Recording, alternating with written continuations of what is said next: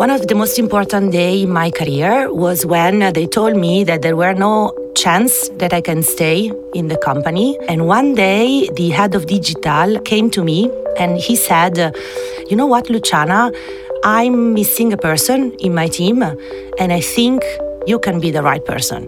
And that started my career in digital. Tips to the top. We go meet the women of the LVMH group. They tell us about the career path and the day that changed their lives. Episode 7 Luciana Farina, International E commerce Director for Christian Dior Couture. I have a team of around uh, 15 people and we are taking care of everything that is related to the digital e-commerce environment in Christian Dior Couture. We are in charge of the user experience uh, of our online customers uh, and uh, how to bring Dior in the arena of the best in class in selling online. I'm coming from a little village close to Milano in Italy. When I was growing up, uh, fashion was not really part of my life in my little village, we were not used to think about uh, Vuitton, Dior, uh, Celine, uh, and we didn't even know that there were chances to work in that environment. It was like very far from what we can do. I started working with kids. My parents at some point told me, You are now around 20, it's not time to do something serious. I went to a recruitment agency asking for a job, and they told me, ah, yes, you can start here and I entered uh, in my first fashion house in HR department. So my very first job in a company was really to recruit people, being in the stores uh, and working with uh, all the departments of the company. I spent there one year and a half, and then uh, due to HR constraints, uh, they were about to tell me we can't keep you anymore. I was a bit disappointed because I was already 28 and I wanted to go to marketing, communication, but it was a bit too late for me. So I thought at that point that uh, I had to go back to my little village and maybe do something different. Uh, so I was a bit confused.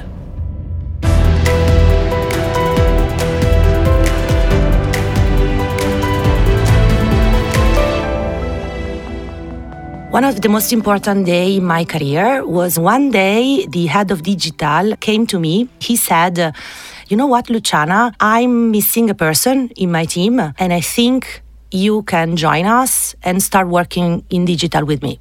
I looked at him and I said, mm, "Sorry, but doing what?" because I'm recruiting people for the stores, uh, I'm preparing uh, trainings. Uh, so, what can I do for you?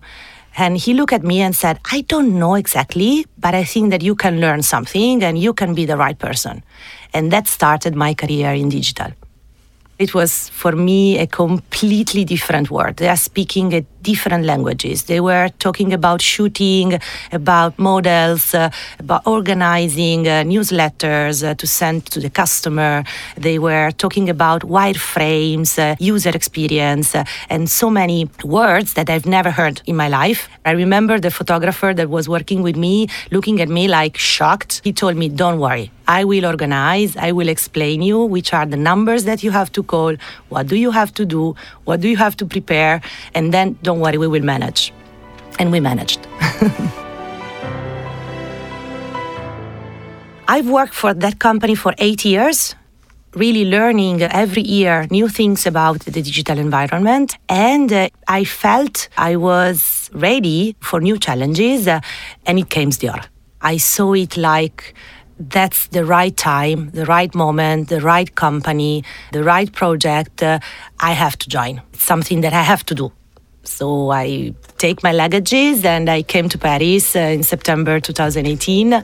And now it's one year and a half uh, that I'm living this uh, impressive experience. The lessons I've learned, uh, it's really uh, not to be a specialist in what I'm doing, but being flexible, transversal. When I had the chance to start working in digital, I felt, first of all, very grateful. And uh, I thought that at some point there was someone looking at me in a different way I was looking at myself. It was very useful because when you start doing a job that you perfectly know, you know what you have to do. You study for it, uh, you have trained for it, uh, and it's easier in a way to be confident in what you are doing. When you are doing something that you never did, it's really a challenge situation every day, trying to be at the level of the expectations. But on the other side, having in front of me people trusting my personality, trusting myself no matter what, it was really something uh, that makes me change a bit the opinion that I had of myself all the steps that I did in my career, I thought were happening by chance.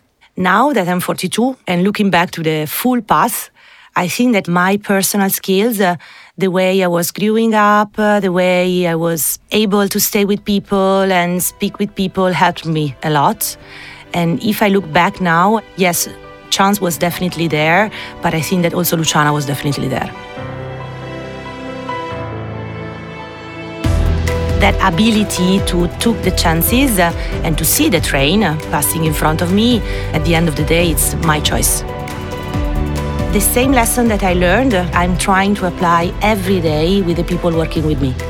Of course, uh, everyone has its own behavior and its own uh, character, but at the end of the day, I'm really trying to be a manager that it's not only working, uh, but it's really coaching and trying to find the skills of each member of my team and to push them to do maybe something that they are not seeing that can help them in defining their careers and not be bored of their job and also discover new challenges and new paths for the future.